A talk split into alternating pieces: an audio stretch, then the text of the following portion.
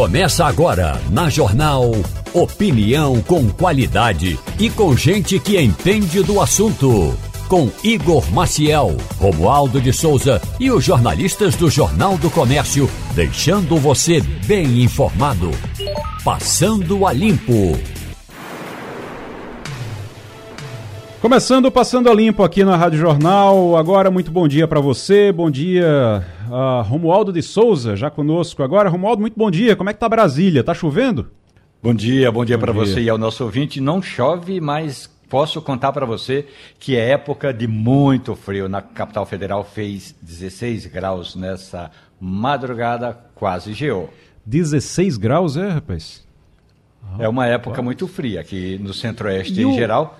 E normalmente não chove em junho, mas no fim de semana caiu um pé d'água daqueles de você tomar banho na biqueira. Agora, Depois você de... tem que se enxugar, porque senão vai ficar espirrando o tempo todo. Agora, Romualdo, deixa eu te falar uma coisa. Se, eh, assim, pelo que eu conheço de Brasília, o tempo é muito seco. E aí, quando fica frio assim, esfria e continua aquele tempo seco, não tem. É, é de rachar tudo, né? Pois é, faz frio de manhã, a partir das 10 horas o sol começa a esquentar, por volta de uma da tarde até 3, 4, a umidade relativa do ar cai lá para baixo, 9, 10%, é realmente aquela parte que, em que a, a Defesa Civil recomenda você ficar em casa. Se puder, fique em casa, mas ninguém pode, então tem que trabalhar mesmo. Inclusive, a umidade relativa do ar para hoje, a previsão, a previsão é de 15%. Tá boa. Para Brasília tá boa até. Fernando Castilho, bom dia. Bom dia, Igor. Bom dia, Romualdo de Souza. Bom dia, ouvintes. O Castilho, é, você, tava, você acompanhou o, ontem, a gente estava ouvindo agora João Carlos Paz Mendonça durante um evento da Anshan e chamou a atenção, foi lá no Teatro Rio Mar ontem, para um público de 300 executivos, é, chamou a atenção, a gente já tinha conversado aqui sobre a sustentabilidade, sobre o, o manifesto de sustentabilidade, chamou a atenção a importância que o Sr. João Carlos Paz Mendonça eh, deu a isso, inclusive, nessa conversa com os executivos ontem, né? Pois é, é Você verdade. Mostra, mostra realmente um, um, um mostra uma compromisso. prioridade, um compromisso realmente que se dá a isso. É, veja bem, a gente eu até tem conversado com ele e com outros executivos do grupo do seguinte, a sigla ESG, que está muito em moda, para o grupo JCPM é uma prática já antiga, né? seja no ambiental, quando a gente olha na questão do entorno do shopping, cuidado na construção, seja no, no governamental, na gestão de auditoria de qualidade de processo administrativo, mas o que o seu João Carlos se emociona mesmo é com o S, que é o social. E ele deu um depoimento interessante sobre como isso começou. É, primeiro, já vinha de algum tempo, isso vem do pai dele, que sempre dizia, olha, a gente tem que se preocupar com o povo que a gente, de onde a gente veio, lá na Serra do Machado, e o grupo tem investimentos pesados, consistentes, não só na fundação que cuida das pessoas lá na Serra do Machado, onde ele nasceu, né, no, no município de Ribeirópolis, mas principalmente no entorno dos empreendimentos do grupo, onde está presente o Instituto JCPM. Uma coisa que sempre me chamou a atenção, e depois eu perguntei por causa disso, é porque o, a fundação, né, o, o instituto é Instituto JCPM de Compromisso Social. Não é uma questão, ele não adota, o grupo não adota a expressão responsabilidade, porque o. João Carlos diz que responsabilidade social é de qualquer empresário quando bota a empresa, ele tem sua responsabilidade social.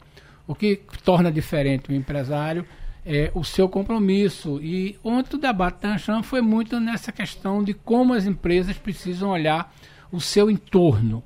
Né? O entorno é muito importante nas empresas, isso vem sendo destacado. Então, foi uma conversa bem interessante, porque o Sr. João Carlos sempre conta boas histórias, né? E conta as histórias do Bom Clube, de que foi o primeiro clube de fidelização. E é sempre uma conversa bem interessante. Mas eu acho que que ele destaca mesmo, que emociona ele, e até porque é verdadeiro, é a questão do compromisso que a gente chama aqui, tecnicamente poderia chamar do S. É. Essa é a coisa que ele mais fala com entusiasmo, até porque ele diz o seguinte, o ambiental e o governamental é, é prática da companhia, que não tem tá, muita coisa, mas embora isso não seja menos importante.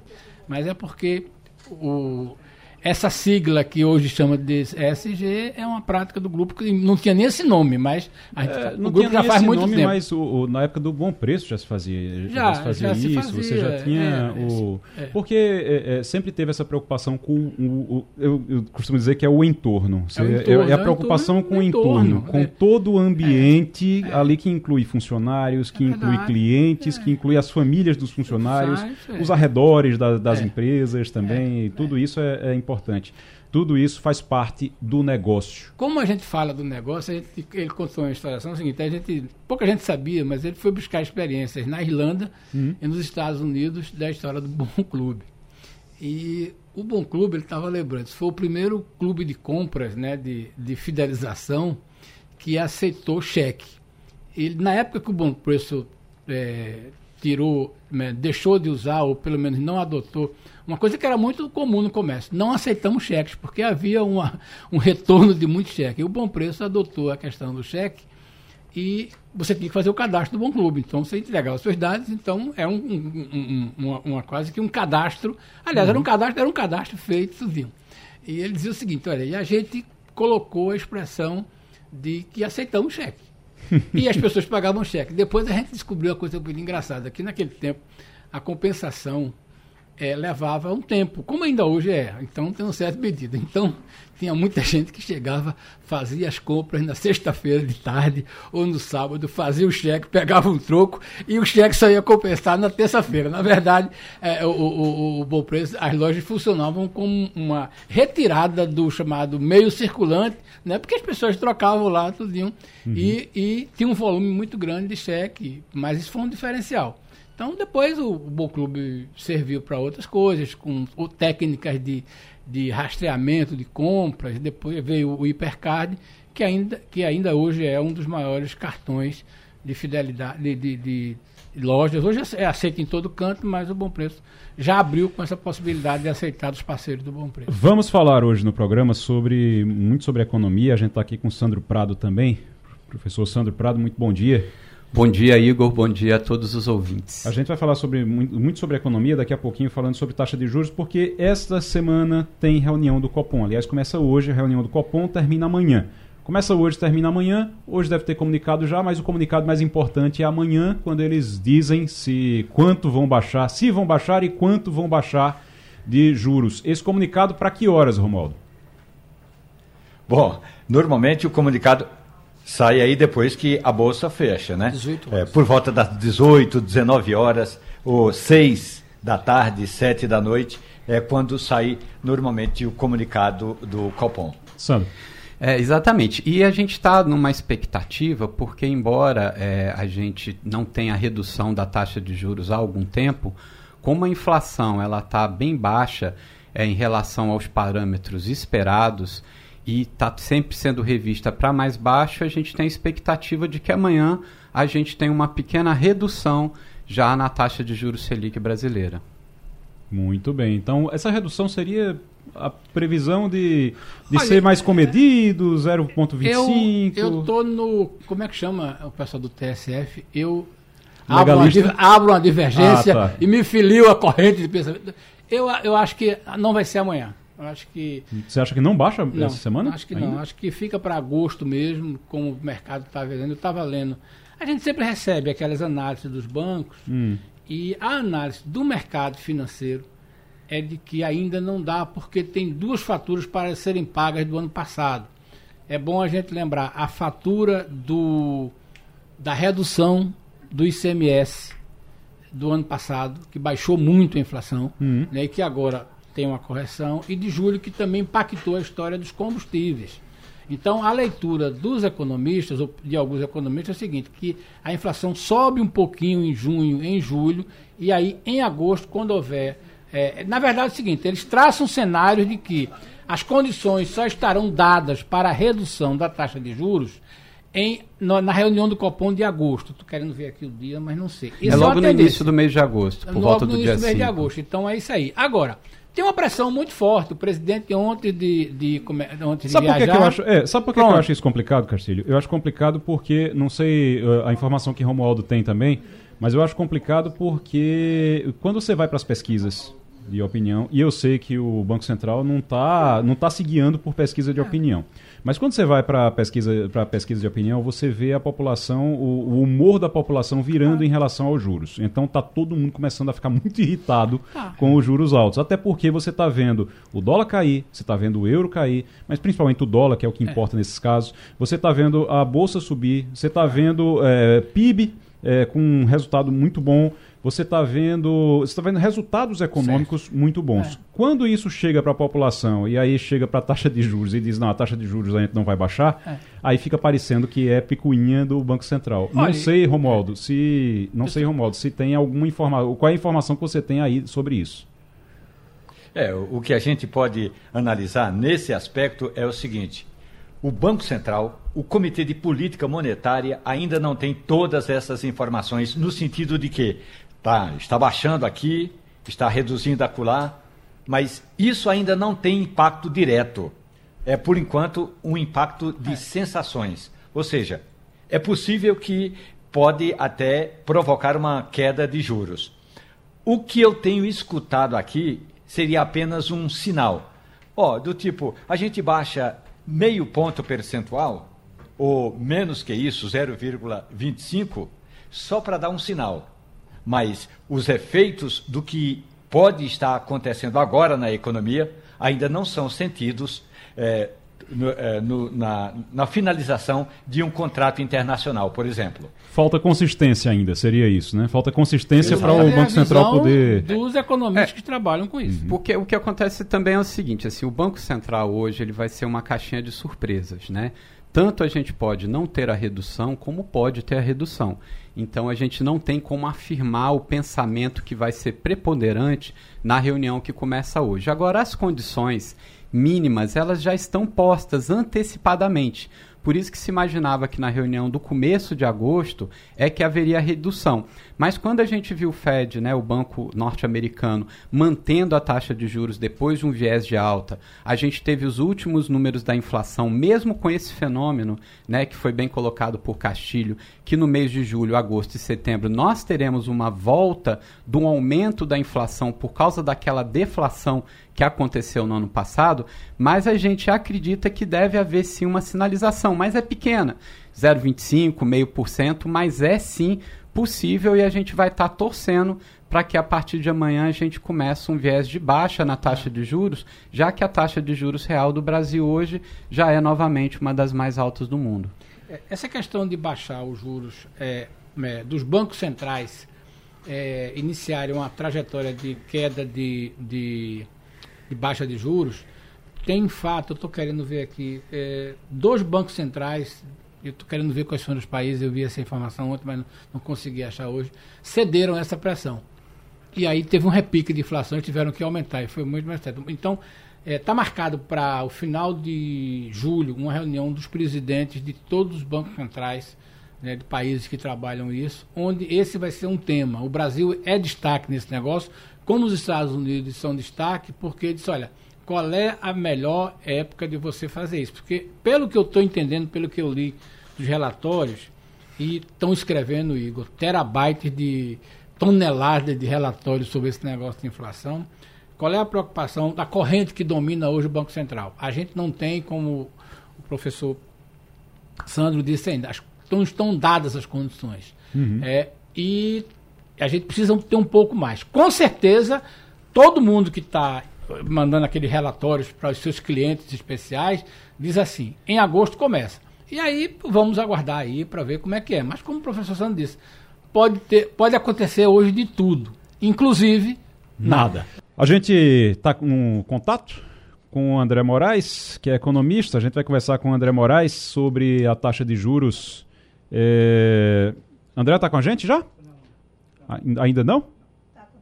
Está conectando ainda, vamos lá. Vamos, então, o André é economista, vai conversar com a gente sobre a taxa de juros e sobre o impacto. A gente conversou aqui sobre as expectativas para que caiam ou que não caiam é, essa, essa, esses juros, mas a gente vai falar do impacto agora é, com isso. André, bom dia. Bom dia, Igor. Bom dia, ouvintes.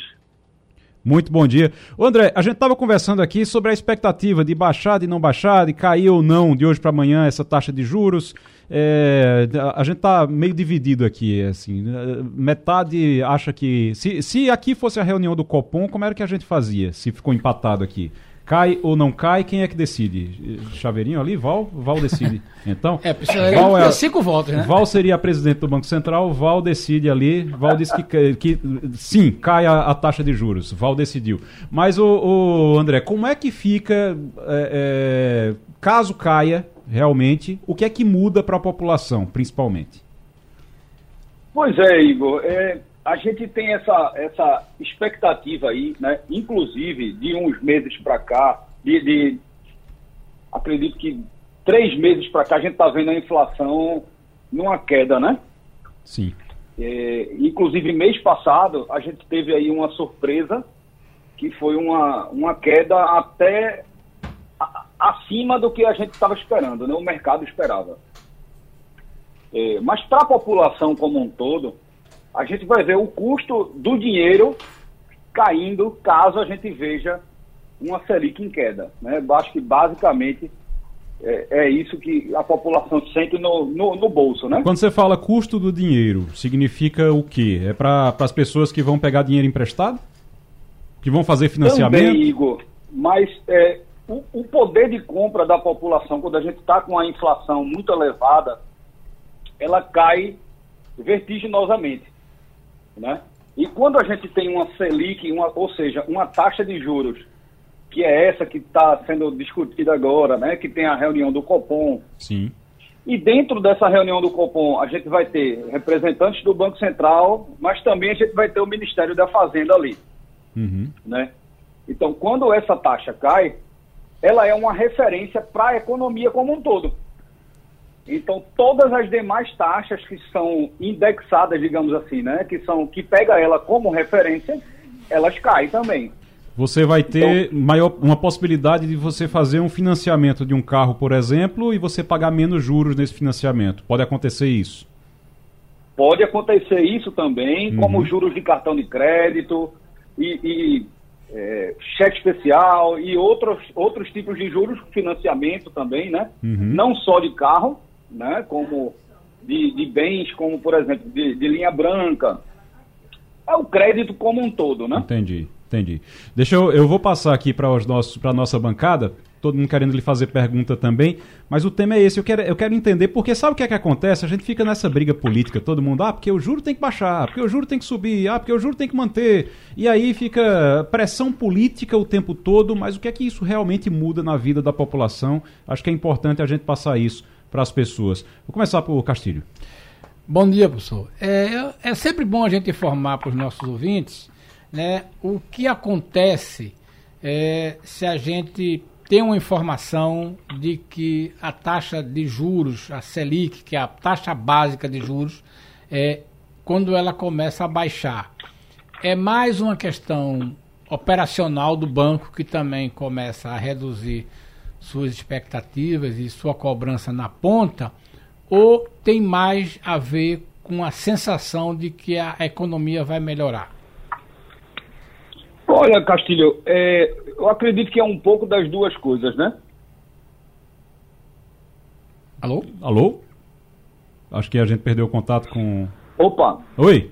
Voltei. Sim. A gente acompanha aí toda semana, né?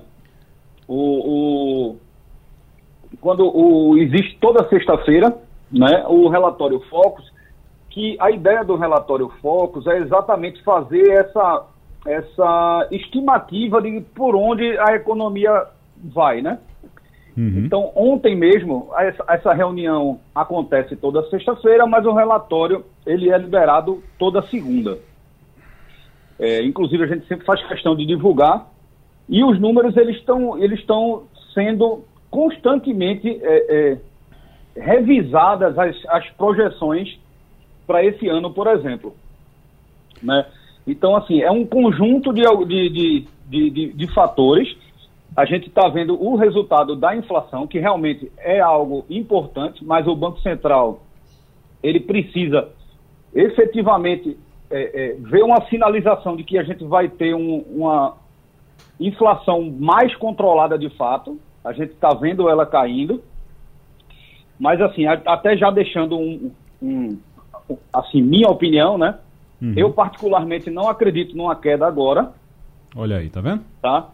Mas com Castilho e com o que, é que, o que é que a gente é, precisa ficar atento aí? Não é só se ela vai baixar a, a, a taxa de juros agora, mas qual vai ser o tom da ata que vai ser liberada essa semana. Uhum. Né? O tom da ata ela pode falar muito mais do que a própria decisão de amanhã. Então, já que a ideia é aquecer, é, é, pelo menos é animar o mercado, é dizer, olha, ok, estamos bem, a coisa vai, dar, a, a coisa vai começar a melhorar a partir de agora. Uh, baixar 0,25, baixar meio, meio ponto percentual é importante, mas só o tom da nota já pode ajudar bastante nisso, né? Exatamente. Para a gente ter uma ideia, uhum. o mercado ele já estima que em 2024 a gente já vai ter uma Selic abaixo de 10%. Olha aí, tá vendo? Então, a cada semana a gente está vendo essa, essa revisão aí das expectativas, né? Uhum. E isso a gente chama de curva de juros. Então, o mercado ele vai tentando prever Sim. como é que a, como é que os juros vão se comportar em 2020, no final de 2023, 24, 25, 26. E isso é importante também para a tomada de decisão. Romualdo de Souza, a gente está conversando com o André Moraes, que é economista, falando sobre taxa de juros e essa reunião do Copom que acontece hoje e amanhã. Romualdo. André Moraes, muito bom dia. A expectativa do bom, é, do bom paraquedista, aliás, são duas. A primeira é de que o paraquedas abra. E a segunda é como dobrar o paraquedas quando chegar em terra, para que as pessoas olhem para ele e aplaudam duas vezes, pelo salto e pela forma como ele dobra o paraquedas. Isso é fundamental. Então, na economia também tem aspectos que são de sensações. A primeira sensação é: o senhor viu, o senhor acompanhou esse relatório que aponta que, do ponto de vista da competitividade, o Brasil está no lugar de número 64. Olha, perder para a Mongólia, para a África do Sul, a Argentina e Venezuela, não necessariamente nessa ordem, mostra que, do ponto de vista da educação, do ponto de vista é, desse, é, desse negócio do Estado interferir em quase tudo, isso torna o Brasil um país ruim para se investir. Essa resposta o Estado brasileiro precisa dar à sociedade e ao mercado para que a gente comece a falar em juros baixos, porque juro baixo não é só dar uma canetada e pegar ali a calculadora e baixar um ponto percentual, professor. Perfeitamente, meu amigo Romualdo. Gostei bastante da analogia. É, mas vamos lá. O, o, o nosso mercado brasileiro aqui, ele tem realmente, é, a gente fala até em tom de uma brincadeira, que tem muitas jabuticabas, né? São coisas que a gente vê muito no Brasil e não vê em outros lugares. Então, a gente sim precisa é parar para prestar um pouco mais atenção em quem produz no país, né? Dar condições, diminuir burocracia, né? A gente fazer a questão da reforma tributária, que também é muito importante, então, são vários os fatores que a gente precisa fazer e, aparentemente, vem sendo tudo feito em doses homeopáticas, né? A gente precisa também é, ver a questão da produtividade do Brasil, né? É, e isso somado a esses outros pontos aí que a gente conversou, é, é, ajudam muito na atração de, de, capital externo, inclusive, e a gente está vendo aí o, o câmbio baixando, então isso pode ser sinais de que o capital estrangeiro ele está entrando com muita força, né? Agora, então várias várias agências, vários bancos de fora já sinalizam que a, a bolsa brasileira agora está uma boa oportunidade, né? Então, ou seja, quando a gente fala da bolsa, a gente está falando de empresas, de grandes empresas, né? Então, esses outros ajustes internos são algo que é sempre um desafio brasileiro e a gente precisa estar o tempo revitando, né? A gente precisa, Romualdo, é exatamente isso. A gente precisa que o Estado, a gente tenha políticas de Estado e não de governo. Né? Então a gente precisa que os governantes eles se, se responsabilizem para que a gente tenha um projeto de nação. Né? Porque cada presidente que entrar, a gente mudar a regra, muda tudo. É, isso não passa uma, uma credibilidade uma segurança para um investidor estrangeiro. O Romualdo de Nem Souza. nacional, né? O Romualdo de Souza está citando essa pesquisa que foi feita, é, mostrando, está no Jornal do Comércio, inclusive. Quem quiser conferir em detalhes, está lá no Jornal do Comércio, a capa do Jornal do Comércio agora. Brasil segue entre os cinco piores países em ranking global de competitividade.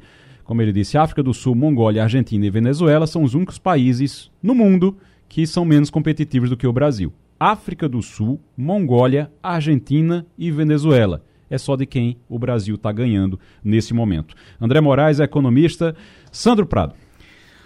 É, bom dia, professor André Moraes, presidente do Conselho Regional de Economia de Pernambuco. É um prazer conversar com o senhor. É, eu gostaria de fazer uma pergunta, já que o senhor é especialista em investimentos. É, caso comece a ter uma queda de juros agora, que a gente tor torce né, para isso, é, já agora na reunião do Copom, como que fica para o investidor a renda fixa, o CDB, o Tesouro Selic, a poupança, investimento em renda variável? Qual que seria o caminho agora para quem tem um pouco de dinheiro e gostaria de fazer investimentos, se a taxa de juros começar com uma queda a partir de amanhã? Bom dia, meu amigo professor Sandro. Uma honra estar falando aqui com você. Olha, eh, o mercado ele já vem projetando aí uma, uma queda nessa taxa de juros, mas não dizendo efetivamente quando essa queda vai acontecer. O mercado está com a expectativa de que seja em agosto, né?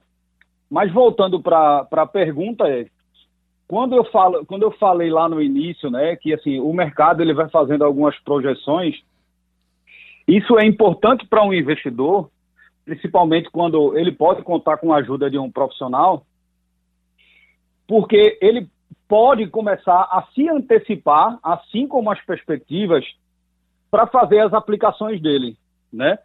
Mas, via de regra, no, num cenário agora, a gente ainda tem taxas muito boas para quem tem investimentos atrelado ao Selic, Tesouro Selic, por exemplo, alguns produtos de, de emissão bancária que também são indexados ao CDI, mas agora a gente tem uma tendência de que essa Selic vai cair. Então, a gente precisa começar a reorganizar aí um pouco a, a, a carteira de investimentos para que a gente também tenha outros, outros tipos de produtos que vão acompanhar agora essa nova fase que está por vir. Tá? Então, são, são duas coisas que, que a gente precisa sempre estar acompanhando nesse, nesse mercado é que, uhum. é como eu costumo dizer, viu, Sandro? É, o mercado financeiro, ele não está olhando o agora, ele está olhando seis meses para frente. Né? André então, Moraes. a gente consegue se antecipar bastante aí. André Moraes, economista, muito obrigado, André, pela participação aqui. grande abraço para você. Eu agradeço.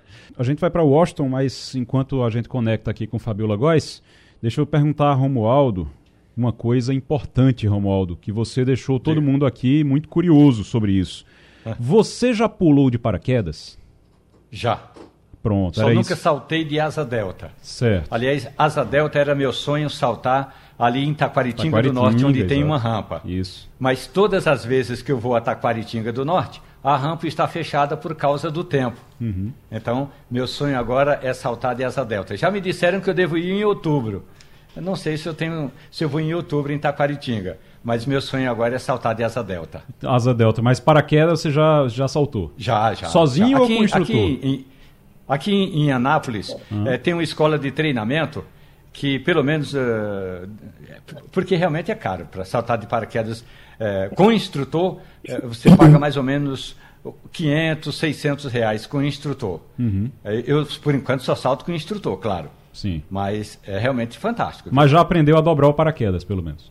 Ah, isso aí eu passei quase. Eu estava contando agora com o André Moraes, eu levei quase três meses para. Você passa quase três meses pra, de treinamento. O mais importante deles é desceu no chão, tem que aprender a dobrar e o mais rápido possível, porque se você estiver numa guerra, num conflito, numa situação de catástrofe, se você deixar o paraquedas para trás, você é um perdedor, e uhum. se você não dobrar direito o paraquedas, você vai ficar, vai sair arrastando o paraquedas pela região de, de, de conflito. E acaba levando um tiro nessa história. E ah, pode é, perder a vida ali só porque não soube dobrar o paraquedas. Muito bem. Já, lembrando que Romualdo já esteve em zona de conflito, já esteve em zona de terremoto, de desastre também, né, é. Romualdo? Tem uma experiência Sim, lá. Sim, a Rádio Jornal, a última delas, a última aventura, a Rádio Jornal me mandou para passar um tempo no Haiti, no exatamente, Haiti, exatamente na época do terremoto em 2010. Passei um tempão lá. Muito bem. Fabiola Góes, já conosco, bom dia. Bom dia, Igor. Bom dia a todos. Fabiola, você já pulou de paraquedas? Não pulei de paraquedas, mas já voei de asa delta na oh. Pedra da Gávea, no Rio de Janeiro, em 2008, para fazer inveja aí para o Romualdo. Já viu? pode mas trocar... Já andei de helicóptero. Olha aí, tá vendo? Já pode, já pode fazer inveja a Romualdo, já pode trocar experiência. É, você ensina ele a, a pular de asa delta, ele ensina a pular de paraquedas. Mas, Fabiola, me diga uma coisa... É, mergulhar, vocês já mergulharam?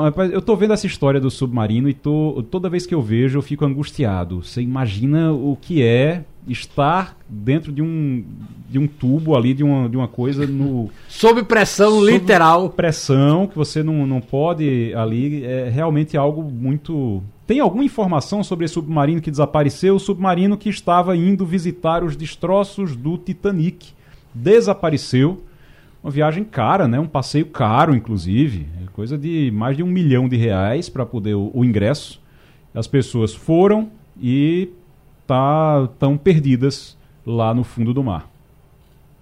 Olha, Igor, dá um desespero enorme imaginar né, o sofrimento dessas pessoas que estão dentro dessa cápsula submarina. É um submarino muito pequeno ele fica distante da costa do Canadá uns 600 quilômetros. Aí eles viajam oito dias para chegar lá, um local onde estão os destroços do Titanic de 1912, né? Então eles eles têm que descer a mais ou menos são mais ou menos duas horas e meia para essa profundidade de mais de 3 quilômetros, quase 4 quilômetros de profundidade, numa água extremamente escura, lá é muito frio, então a gente não sabe se eles estão com oxigênio suficiente. A empresa, a companhia, Ocean Gate, disse que eles têm mais ou menos de 72 a 96 horas né, de independência ali para ficar com oxigênio, mas a gente não sabe o frio que deve estar passando por lá.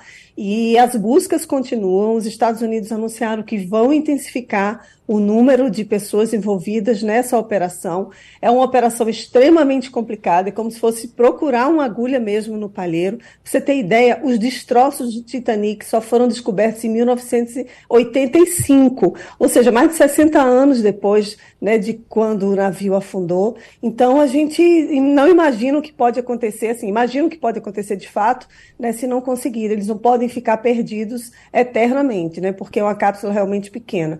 E quem estava viajando, além de pessoas interessadas, essa, é, é um pai e filho paquistaneses, tinha também um, um, um oficial da Marinha da França, um ex-oficial da Marinha da França, que participou das buscas, né, que descobriu os destroços do Titanic. Ele, ele na década de 80, né, ele recolheu vários é, pedaços né, de objetos também, de material do Titanic, e ele está desaparecido. Também tem um aventureiro britânico, um bilionário da aviação, que está também desaparecido. Então, são cinco pessoas é, ao todo que está lá nessa cápsula, e a busca continua. Agora, realmente é desesperador a gente imaginar essas pessoas perdidas já há mais de 24 horas, quase 48 horas, né, nessas profundezas aí do Atlântico. Mas a gente espera, né, que seja uma operação bem sucedida. A gente já teve, já acompanhou casos parecidos de um submarino russo, teve um submarino argentino também que já aconteceu isso e não teve, o resultado não foi bom, né? E nenhuma, nenhuma das vezes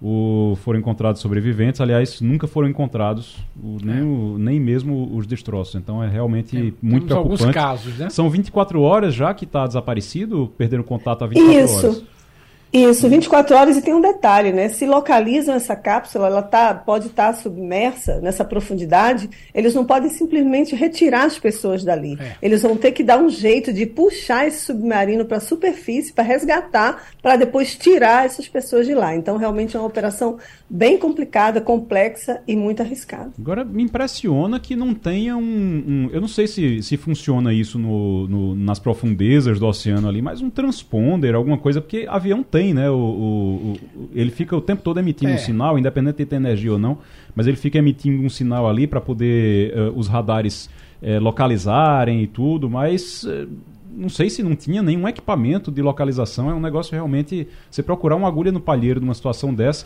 com o pessoal que pagava muito caro por isso. Pagava muito é, caro. Era, o, é. o, ingresso para participar, para poder ir, era 250 mil dólares, é isso? É isso mesmo. E também tem uma questão, eles têm esse, esse, essa cápsula, ela tem, ela emite sinais. Mas algum problema aconteceu que ela não está emitindo. O problema é exatamente esse.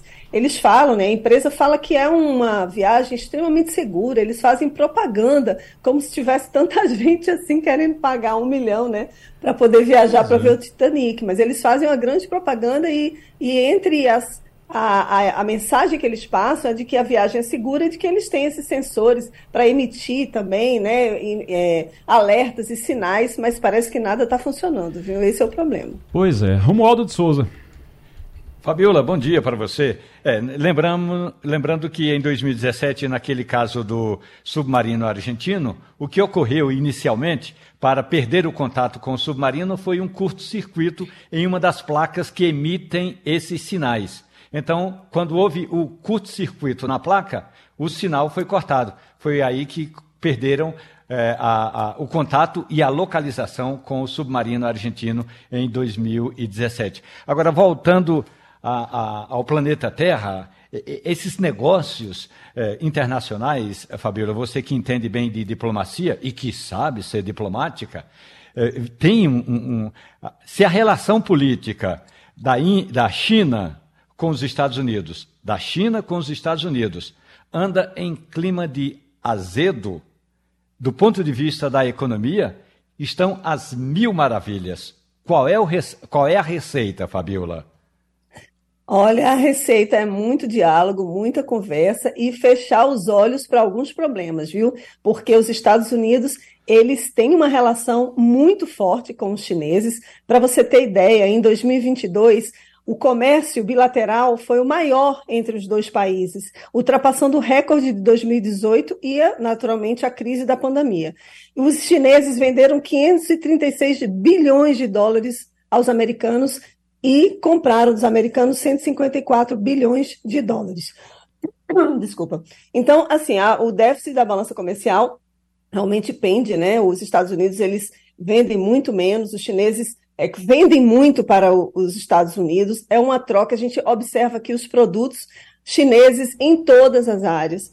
Agora, eles, o Anthony Blinken, né, ele esteve com em reunião nesse no domingo, na segunda-feira, na China, participou de encontros com o ministro de Relações Exteriores, né, lá na China, depois conversou com o presidente chinês, o Xi Jinping, um encontro de 35 minutos. Agora, os pontos mais polêmicos dessa conversa, que é sobre tecnologia 5G, sobre venda de semicondutores, isso aí daí não teve acordo, ficou de fora, mas conversaram também sobre outros temas, de, inclusive de, dessa relação comercial de ser ainda maior, de proteger sobre isso, esses interesses dos dois países, que isso daí é bom para o mundo inteiro. Então, ao longo desses anos, desde a década de 70, né, os Estados Unidos, eles investiram, eles ajudaram que os chineses sejam o que eles são hoje. A verdade é essa, eles abriram muito o comércio chinês para o mundo inteiro. E aí depois o monstro se soltou da, e não tem como voltar de volta para a caixinha, né? Então, assim, os chineses eles estão de fato superando os Estados Unidos em muita coisa. Já se fala que o PIB da China vai vai ultrapassar os Estados Unidos daqui a uns 40 anos, mais ou menos. Mas o fato é que o Anthony Blinken teve lá, é a primeira visita de um, de um secretário de Estado norte-americano ao país chinês em cinco anos. Eles iria em fevereiro, mas por causa daqueles balões chineses de espionagem, ele decidiu postergar essa viagem, né? Então ele está agora, ele está viajando agora, já saiu da China, inclusive. Mas o Anthony Blinken ele foi com essa missão de estreitar essas relações entre China e Estados Unidos e fazer com que a diplomacia vença e fazer com que essas trocas comerciais sejam ainda maiores. Então, é, não há ainda nenhuma nota oficial. Ah, na verdade, não há nenhum acordo fechado específico sobre isso. Não há levantamento de algumas sanções, sanções comerciais que os Estados Unidos impuseram à China, mas já foi um grande passo nessa estratégia aí de aproximação, de, de uma relação bilateral né, de, de, de, sucesso, vamos dizer assim, para os dois países. Então já foi um grande avanço o Anthony Blinken estar na China e ser recebido principalmente pelo presidente chinês, porque a gente estava com a expectativa de que ele não fosse recebido pelo presidente chinês e foi recebido no salão em que o Xi Jinping realmente ele recebe os chefes de Estado. Então realmente foi com, com toda a pompa que o Anthony Blinken precisava nesse momento. Fabiola Góes, direto dos Estados Unidos, aqui para o Passando a Limpo. Sandro Prado. Bom dia, Fabiola.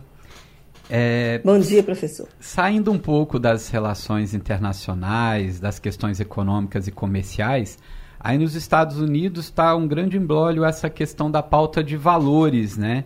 A decisão da Suprema Corte reverteu o direito constitucional ao aborto, em alguns estados parece que já estão encaminhando para a proibição da prática do aborto.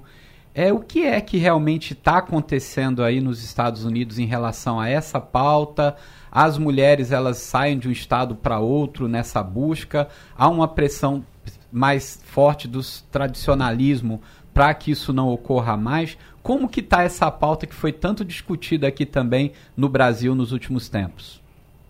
Olha, já são 19 estados dos 50 estados americanos que proíbem o aborto, ou seja, em todos os casos. Se uma menina de 10 anos foi estuprada por alguém, ela vai ter que seguir com a gravidez. É nesse nível de discussão aqui nos Estados Unidos, e é um país em que mais de 60% da população, quase 70%, apoia o direito da mulher decidir o que, que ela vai fazer com o corpo dela, o que, que ela vai decidir se ela vai né, querer criar uma criança que foi vítima de um estupro, por exemplo, né, de uma criança que não foi desejada. Então, o que a gente está observando é que há uma tendência conservadora, muito também pela decisão da Suprema Corte do ano passado, né, de permitir que os estados decidam, né, ou seja, ele acabou com a lei que existia desde a década de 70, que permitia o, o aborto nos Estados Unidos geral, mas aí agora ele dá liberdade para os estados. Só que quando o Trump assumiu, ele, durante os quatro anos de mandato dele, ele conseguiu indicar mais de 200 juízes federais. E aqui os juízes federais são indicados pelo presidente, é diferente daí do Brasil, que faz concurso público.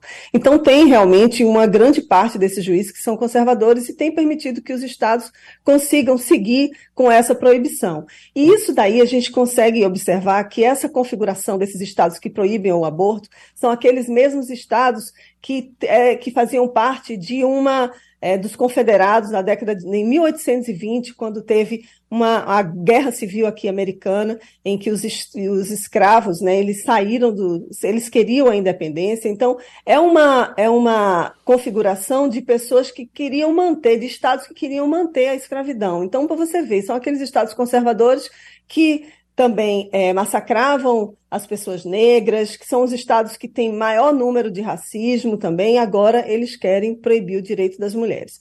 Então a gente está observando, tem um dado novo, né, que de uma organização We Count, que estimou que 25 mil abortos foram é, a menos, foram é, é, houve 25 mil menos abortos nos Estados Unidos nos nove primeiros meses após a mudança na lei, em comparação com a média de abril e maio de 2022. Ou seja, mais, é, pessoas não puderam, né, mais mulheres não puderam realizar o aborto. E quem são geralmente essas mulheres que não conseguem é, chegar até a uma, um médico para poder realizar esse procedimento? São as mulheres pobres e, as, e principalmente as mulheres negras. Então, é isso que se está se falando aqui, discutindo a questão dos direitos humanos, porque aqui nos Estados Unidos não tem um sistema único de saúde como tem no Brasil. Né? o atendimento médico aqui, você tem que pagar, ou então, se você não tiver um plano de saúde, você está ferrado, você paga a vida, passa a vida inteira. E o aborto aqui não é barato de se fazer, tem uma pílula fentanol, fentinil, que ela é, ela é mais barata, obviamente, se compra em farmácia, tem que ter uma prescrição médica. Então, assim, tem que passar por um médico de qualquer forma. E aí os abortos, abortos clandestinos, eles começam a surgir. A gente não tem número ainda que fale sobre isso, mas o fato é que foram realizados menos abortos nos Estados Unidos, mas são abortos que, inclusive, pessoas, crianças, adolescentes que foram vítimas de estupro, né, e muitas vezes cometidos por familiares, pessoas próximas a ela. Então, é uma tendência muito conservadora que esse país está dando essa guinada. O Biden aí com os democratas, eles tendem a frear até porque é, o direito ao aborto era é, praticamente hum. uma emenda, a primeira emenda, né, o direito à liberdade do que se fazer com o corpo. Então as mulheres aqui continuam lutando, continuam brigando para poder ter a decisão de se querer. Não, não se fala se deve ou não, é questão religiosa, que é o direito, a liberdade de poder escolher ou não. Fabiola Góes, colunista nos Estados Unidos, colunista da, da Rádio Jornal, do Passando a Limpo, em Washington. Muito obrigado pela participação, Fabiola. Até quinta-feira. Quinta-feira você está de volta aqui com a gente. Isso. Valeu. Até quinta. Um abraço a todos. Cintia Ventura. Nós agora estamos na rua Maraial, no número 49, que é onde fica a casa da Dona Maria Ângela. Aqui é no Morro da Conceição. Dona Maria Ângela denunciou para a gente uma falta de água. A água não chega aqui para os moradores, eles vêm sofrendo já há muito tempo pela falta desse recurso. A Dona Maria Ângela, inclusive, ela é comerciante, né? Ela trabalha com alimentos, né, Dona Maria Ângela? Como é que é para a senhora, assim, essa falta d'água? Quais são os transtornos que isso causa? Menina, olha, aqui a gente fica assim, fica procurando aonde tem água e, e paga os meninos para os meninos carregar para a gente. E aqui tem esse meu vizinho que está tá acamado, a vizinha aqui também. Aí fica naquela agonia, um pinga-pinga. Quando pinga, a torneirinha lá embaixo, é carregando para botar em tonel. Caixa, ninguém vê água. Uhum. Né? Aí fica aquele sofrimento, aí tem que comprar água mineral para fazer suco, para fazer o almoço. E muitas vezes, até ali, que é a avenida ali, que é a do Beco do Pavão, sempre tem. Mas quando falta também, a gente fica sem nada. E a senhora para trabalhar com alimentos sem a água também é bem complicado, é bem né? complicado, complicadíssimo. Aí a gente sofre muito por conta disso. Aí, porque tá sofrendo. Essa, essa aqui é minha filha. Ela mora na Monte Rei. Lá é pior do que aqui. É, então, deixa eu conversar aqui com ela. Fala, você mora na Monte Rei, também é um local de muita falta d'água. Como é que é para vocês ficar sem esse recurso? Na minha casa mesmo nem tem água, né?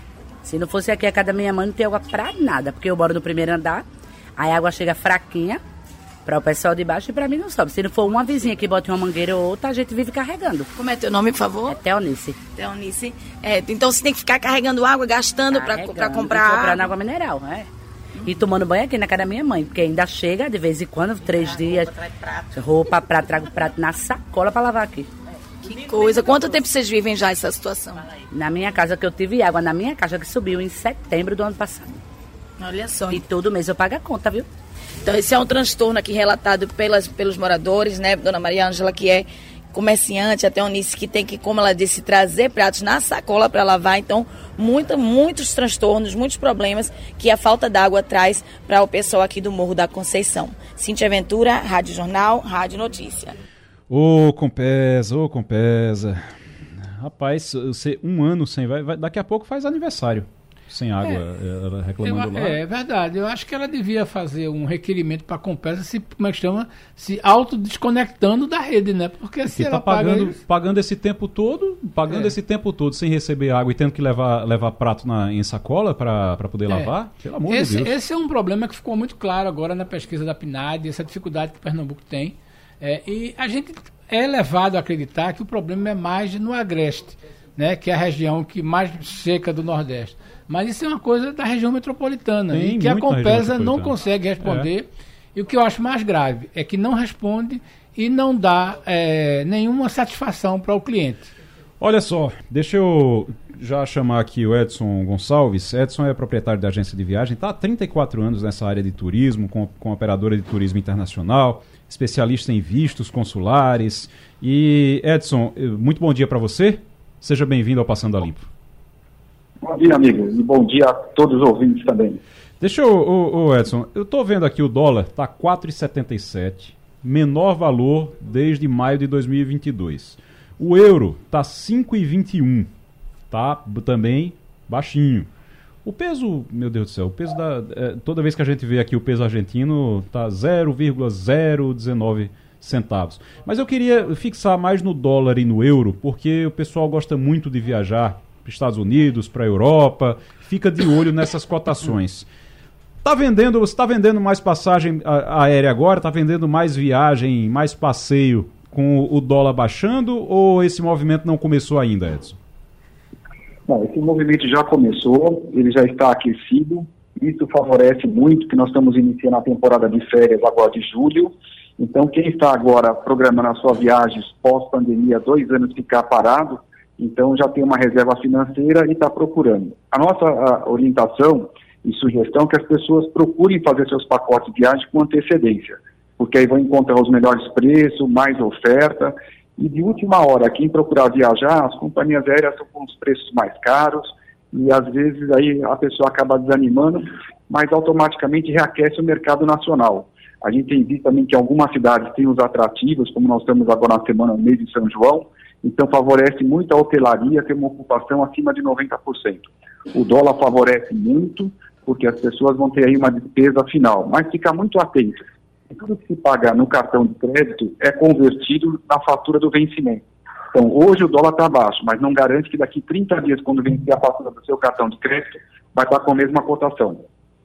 Eu sei. Mas uh, esse movimento, esse aquecimento na procura por viagem internacional já está começando a crescer. Inclusive porque você tem uma, uma expectativa de que o dólar baixe mais ainda até o final do ano. Eu estava vendo uma, uma, avaliação agora da. Acho que é da Goldman Sachs, dizendo que esse valor, o dólar deve chegar até o final do ano, deve chegar a, a 4,44, 4,40, 4,44 é o que eles estão estimando até o final deste ano aqui em relação ao dólar. Mas a gente está com uma bancada aqui querendo lhe fazer pergunta também, Edson.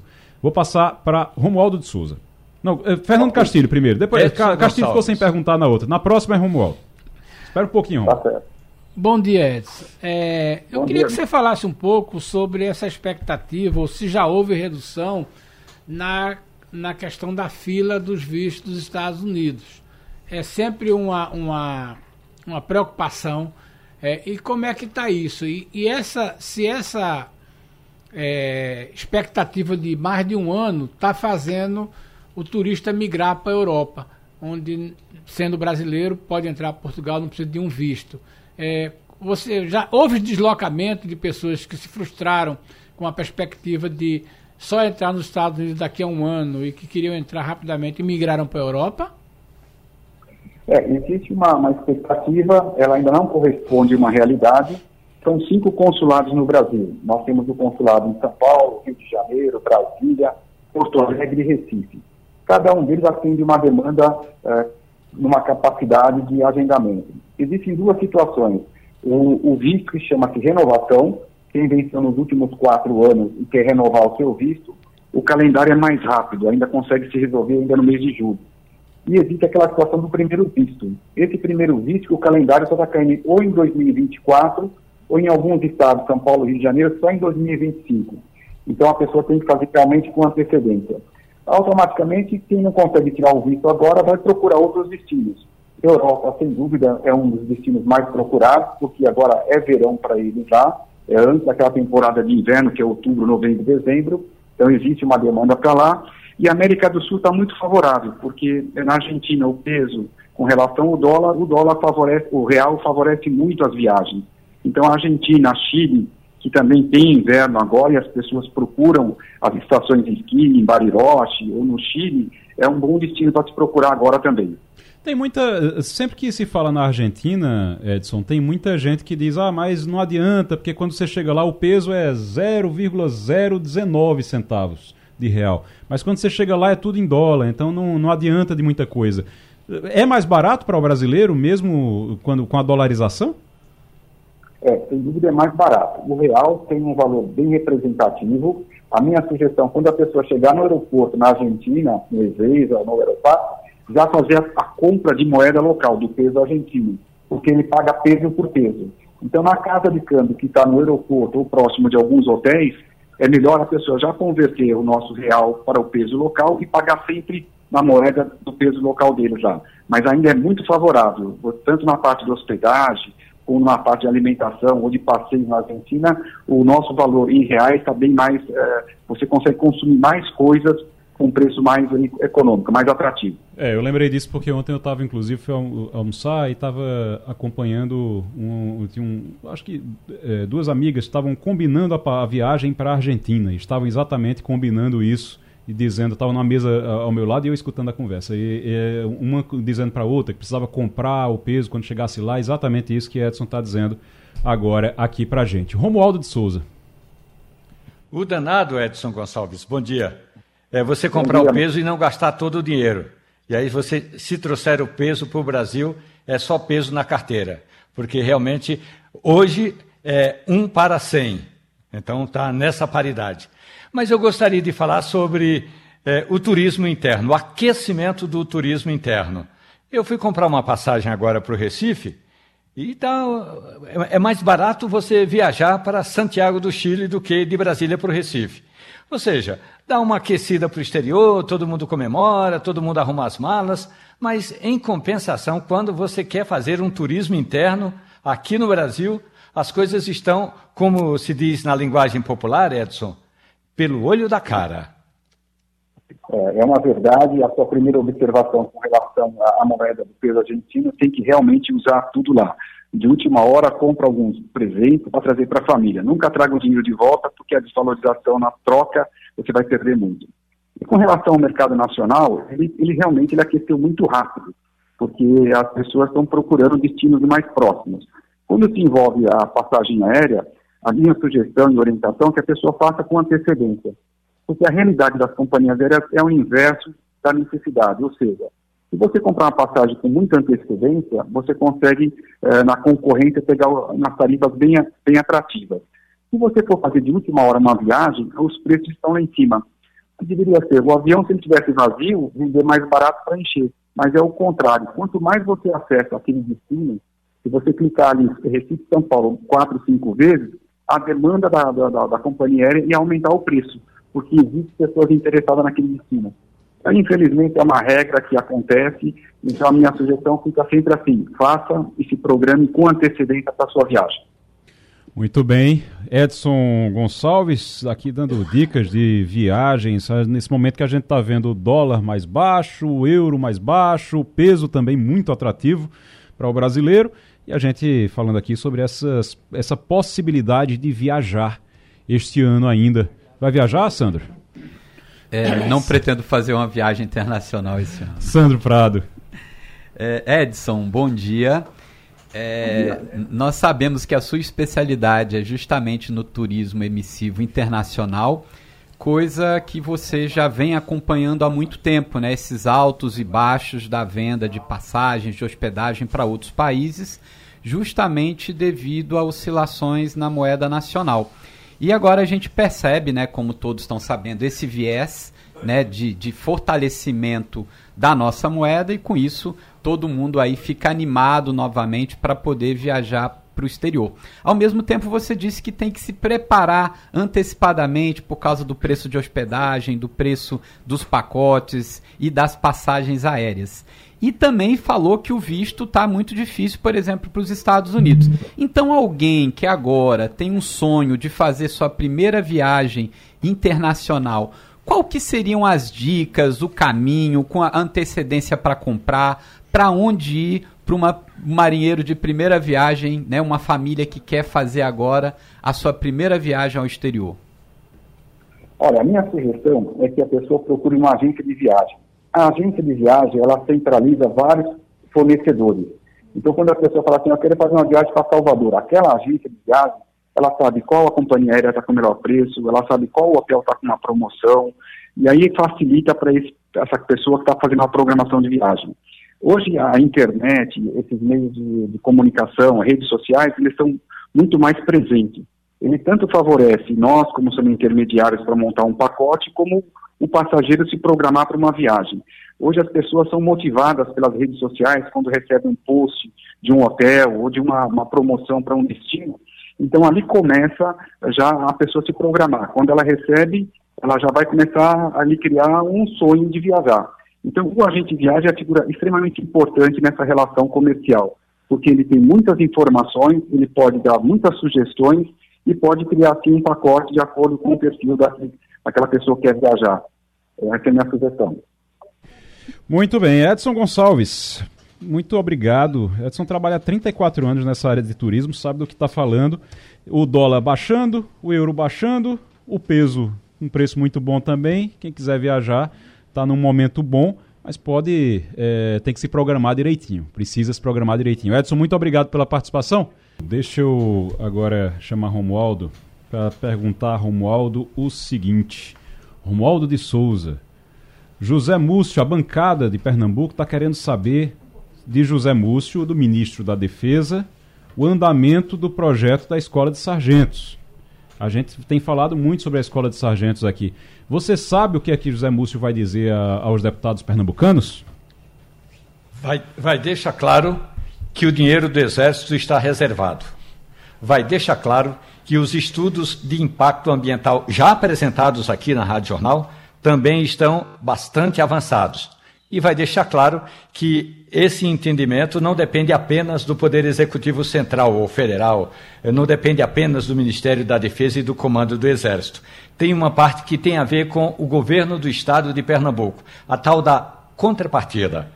O governo de Pernambuco já analisou o projeto, a governadora Raquel Lira esteve com José Múcio numa reunião, já fez reunião com a bancada no Recife, agora vai ter uma reunião hoje à tarde, aí por volta das 5, 5 e meia da tarde, da bancada com o ministro da Defesa e o comandante do Exército. E aí todo mundo vai dizer o seguinte, ó, em que pé está o projeto? Aí José Múcio vai apresentar dados, estudos, levantamentos e exatamente onde está o entrave. Que daquilo que a reportagem da Rádio Jornal apurou, e eu também escrevi hoje no Jornal do Comércio, tem um detalhe que é fundamental.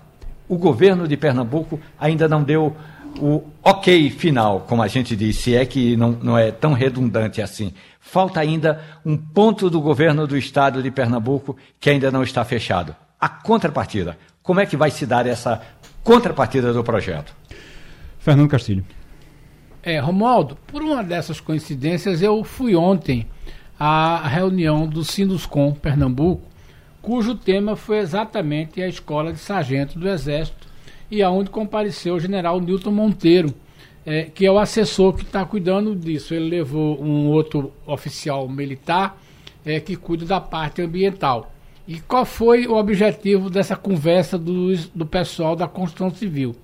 Saber como é que estava uma coisa que me chamou a atenção é o seguinte: como Romualdo disse, do ponto de vista do Exército Brasileiro, essa questão está resolvida, orçada e programada já em nível de detalhamento de chamada microlocalização.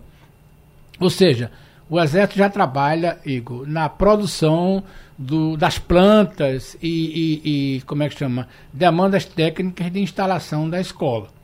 Não há, segundo o general disse aos empresários pernambucanos, nenhuma dúvida quanto à localização, quanto à definição. Por quê? O Exército trabalha com essa essa, essa possibilidade, não, com essa realidade que ele chama, para inaugurar a escola em 2030. E é uma escola que vai levar, porque é um complexo militar. Então, é aquela história. Essa é uma angústia dos deputados e também de alguns senadores, porque vem cobrando da governadora um posicionamento. Claro que as contrapartidas são, foram definidas é, no governo passado. Foram definidas como a questão de cessão de áreas para construção dos alojamentos, é, construção de uma estrada, como foi dito aqui, de uma estrada de acesso. Então, é aquela história. Para o Exército Brasileiro, a coisa é apenas andamento burocrático, porque na arma não existe nenhuma dúvida que vai ser aqui. Então é compreensível essa, essa, essa preocupação dos deputados. Certamente os deputados ficam pressionando porque dizem tudinho, mas veja bem, pelo que eu vi ontem do general que cuida disso, que é o representante, tudinho, não existe nenhum questionamento. Está definido, está programado, está microlocalizado, né? E o Exército trabalha com isso. Até porque, como ele disse, isso é um projeto da Força que trabalha com o horizonte de, da inauguração Uhum. de 2030 é, e que vai para ficar durante, no mínimo, 50 anos, 100 anos. Então, essa é uma discussão. E gerando dinheiro aqui, gerando É. porque o investimento é grande e fa- melhora, Pronto. aumenta a circulação financeira É. na região, É. aquece a economia, é algo realmente uma- muito importante. Só para completar, a preocupação dos empresários é saber se vai ter serviço. Sim. E o, o general disse: olha, naturalmente haverão as licitações, é, é uma planta extremamente preocupação ambiental. Uhum. E pelo que o general Moreno disse, diz, a, a questão do ambiente, de cuidado de reuso de água, de não geração de lixo, onde é que o bicho está pegando? Você pode dizer, olha, existe de fato essa não afirmação, eu não diria em definição, diria não afirmação da governadora sobre as demandas que vão fazer, porque também não serão demandas para 2023, essa coisa, e uma discussão eh, de algumas entidades, de entidade de meio ambiental, que falam de que a localização, que contestam a microlocalização. O Exército diz, olha, isso não foi programado agora, isso vem sendo programado há muito tempo. O Sandro Prado. Tem novidade do Bolsa Família, pagamento que começa a ser feito naquele valor, tem um valor médio de mais de 700 reais agora, né? Isso, o valor médio do Bolsa Família para o mês de junho é de R$ 705,40.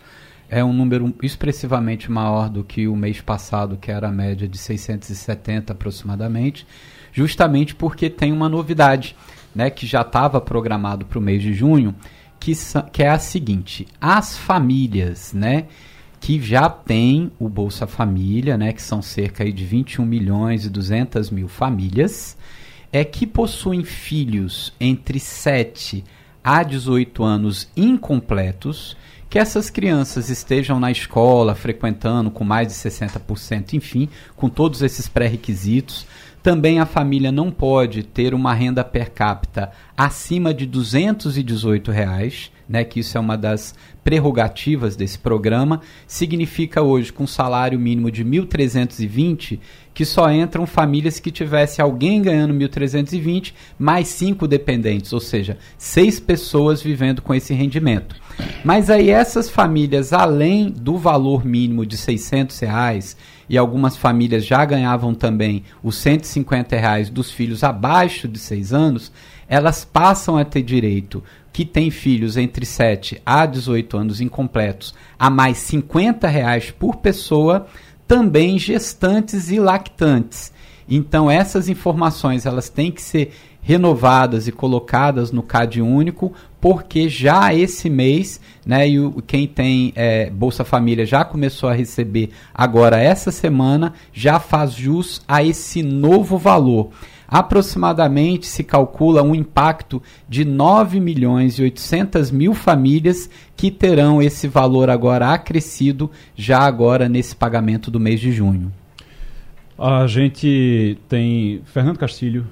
O, eu estava vendo aqui uma história, viu? Castilho e Romualdo. Tinha uma expectativa e o governo iria cortar um milhão e meio de beneficiários É do Bolsa Família. Ia cortar um milhão e meio. Ia entrar 700 mil, entre 600 e 700 mil, ia cortar um milhão e meio para poder, que era gente que estaria irregular e tudo. A gente não viu protesto, briga, confusão, ou seja, parece que era gente que realmente estava muito irregular, né? Nem, eh, nem para nem pra reclamar, a gente está ouvindo esse pessoal reclamar. É, o que aconteceu, e quando a gente lê os relatórios e vê as informações disponíveis, é que o governo Bolsonaro conseguiu uma coisa extraordinária. Ele conseguiu desestruturar, ou pelo menos tentar desestruturar, é, um dos bancos de dados mais espetaculares que qualquer país gostaria de ter, que as empresas de cartão de crédito sonham em ter acesso a ele diretamente, oficialmente, embora já tenha, que é a estruturação do banco de dados Bolsa Família. Eu já ouvi de um, um analista dizendo o seguinte: olha, o Bolsa Família, Igor, é feito aquele acesso que você põe no, no cliente que está com problema de saúde muito sério. A partir daquele acesso, você acrescenta desde a medicação chamada parenteral, né, até vitaminas, tudinho. O Bolsa Família é isso. Uma pena que todo avanço da tecnologia, e você tem os 96% dos serviços do INSS feitos por, por eh, no caso do INSS, feitos digitalmente. Você não tem esse acompanhamento digital exato do Bolsa Família. Por exemplo, não passa pela cabeça de que você, para ter o acesso ao Bolsa Família, tem que ir num CRAS, submeter aquele constrangimento. Quando você tem forma de corrigir isso e acompanhar isso, mas é necessário. O que aconteceu no governo Bolsonaro foi o seguinte: um liberou geral. Como houve um liberal geral para taxista, como houve um liberal para muita gente autônomo para receber aquele dinheiro, o governo estava literalmente distribuindo dinheiro. Houve o peito fino, mas o problema é o seguinte: quando você tira o peito fino, você vê que as demandas de quatro anos são tão grandes que, como o Santo está falando, agora a gente tem que falar isso. Eu venho escrevendo há muito tempo dizendo o seguinte: eu acho que o Bolsa Família tem que ter o Bolsa Família fase 2 e fase 3. O fase 2 é quando o aluno do Bolsa Família chega no ensino médio. O governo precisa dar um dinheiro a ele para ele se manter no ensino médio. Fase 3. Se ele conseguiu chegar na universidade, o governo tem que dar um prêmio a esse cara. Que ele saiu lá do Bolsa Família, tudinho. Mas é dinheiro que custa caro. Então, eu acho, como você disse aí, você tirou um milhão e meio, né? Eu acho que deve ter tirado uns 800 mil, porque até porque houve o reagrupamento das famílias. Uhum. O que aconteceu na prática foi o seguinte: na hora de ganhar 600 contos, o cara disse, desagrupa a família.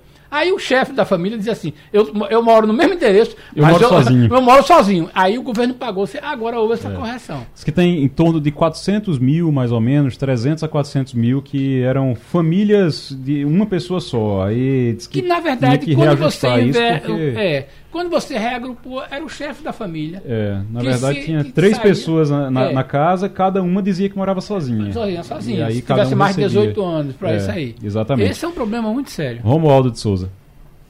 Pois é, um detalhe importante é que o Ministério disse que poderia chegar a esse total. Aí a mesma pergunta que a reportagem da Rádio Jornal fez. Tá. É, e em Pernambuco? Aproximadamente 70 a 80 mil famílias seriam descadastradas, descredenciadas. Ocorre que essa é uma informação, embora de ajuste importante, é negativa. Porque é como se o governo estivesse tirando. A primeira notícia que chega é: o governo está tirando um milhão de famílias do programa. Isso é negativo. A imagem da informação é negativa, o impacto da informação é negativo. Então o governo está tratando isso de uma forma, digamos, reservada, essa é a palavra correta. O ministro eh, Wellington Dias me disse o seguinte: nós vamos concluir esse material até meados de junho. Nós já estamos hoje no dia 20 e o relatório final ainda não está pronto. O Tribunal de Contas da União cobrou do Ministério essa, esse relatório. Tem irregularidade? Não tem problema. Agora vamos atrás da irregularidade, descadastra, descredencia o que é irregular, até para sobrar dinheiro, porque tem muita gente, muitas famílias na fila de espera. Tá, o governo está dizendo que está zerada. Ótimo, está zerada, mas tem muita gente que está tentando e não consegue hoje, porque é, esses ajustes ainda estão sendo feitos no programa. O, o Castilho. Antes Oi. de qualquer coisa, eu hum. usei a palavra constrangimento inadequadamente Sim. quando eu disse que as pessoas precisam ir no CRAS. Não é bem isso. O que eu quis dizer foi o seguinte: as pessoas precisam ir no CRAS. É porque é o processo que você eu, tem que é na fila, é burocrático, que tempo, é burocrático. É. Então, eu usei a palavra é, constrangimento, eu peço desculpas ao, às pessoas que precisam disso e aos nossos ouvintes. Tranquilo. O, deixa eu só, é, é Castilho, me chamou a atenção aqui no Jornal do Comércio essa história do cassino americano, o prédio do antigo cassino americano. Pois é, rapaz. Deteriorado. Imóvel em que funcionou o cassino americano tenta sobreviver em uma das principais avenidas do Recife. É, hum, fica na Avenida Boa Viagem. É, é o último Pina, prédio da Avenida. É o último prédio da Avenida Boa Viagem. Está lá, edifício Cassino Americano. Tem a foto, inclusive, no Jornal do Comércio. É um, um, um prédio histórico, um dos bairros mais caros. Eu acho que é o, hoje o Pina é o bairro mais caro do é, Recife, atualmente. E é realmente chama atenção como está é. destruído lá e sem nenhum. Você não. Você sabe de algum projeto para aquela área ali, para aquilo ali? Não. É... Já, já funcionou o restaurante lá, né? Mas... Veja bem, aquele prédio ele está numa quadra. A quadra inteira faz parte do patrimônio do grupo João Santos, que está em recuperação judicial. O prédio não tem, ao que eu saiba, é, processo de tombamento, não é nem considerado um, um imóvel de especial de preservação. Sim. E ele foi ficando ali, ele foi sendo aproveitado. Tivemos histórias do da sua glória no passado, mas é um edifício. Agora, qual é a Não, faz sim. Ó, só tá na É. reportagem, faz sim. É. Lista de imóveis especiais de preservação Pronto. da prefeitura, não é do estado, É. da prefeitura do Recife e não pode ser demolido. Pronto, Tem veja bem. Então, é, essa é uma dificuldade que, por exemplo, se ele for objeto de um projeto imobiliário, só pode ser um projeto ou de um, um hotel ou de residência. Não pode precisa ser. preservar ali precisa o, preservar aquelas a condições. Então, é, é, é, agora, o problema é o seguinte: qual é a dificuldade daquela gleba ali? Que é um, veja bem, não é só aquele prédio, é o quarteirão inteiro.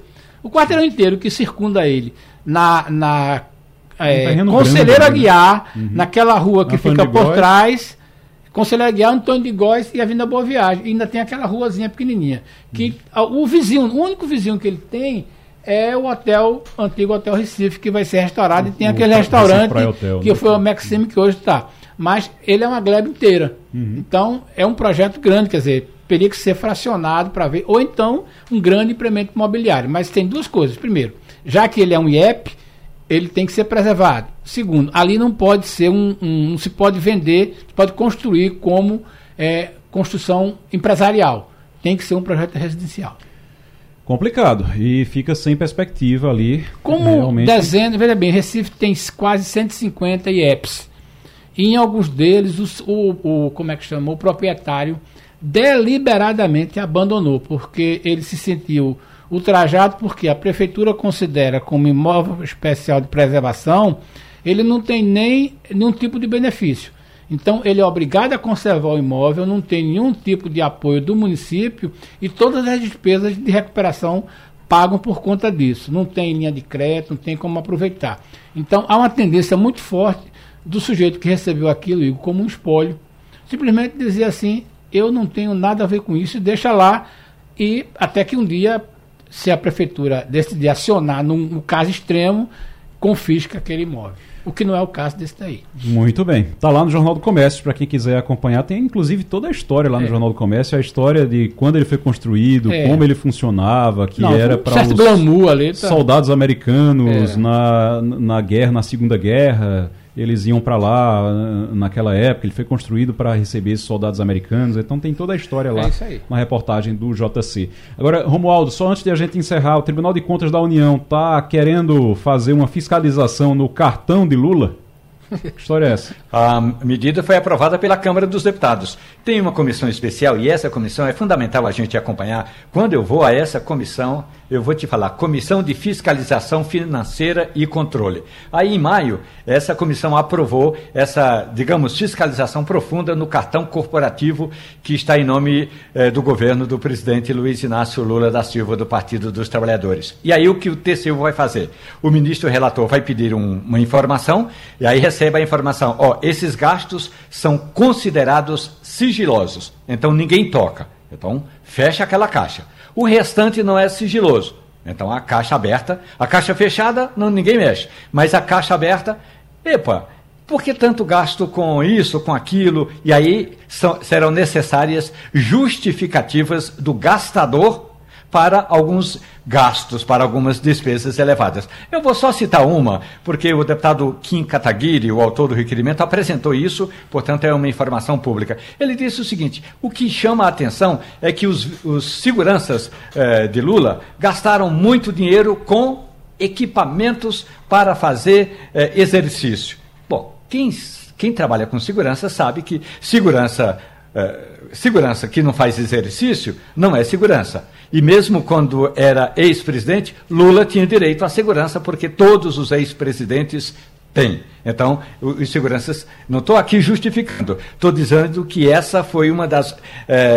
um- esse foi um dos argumentos apresentados pela oposição para pedir essa fiscalização no cartão corporativo de Lula. Muito bem. Daqui a pouquinho já está tendo eh, reunião da comissão da CPMI do 8 de janeiro. Daqui a pouquinho o Silvinei Vasques vai depor.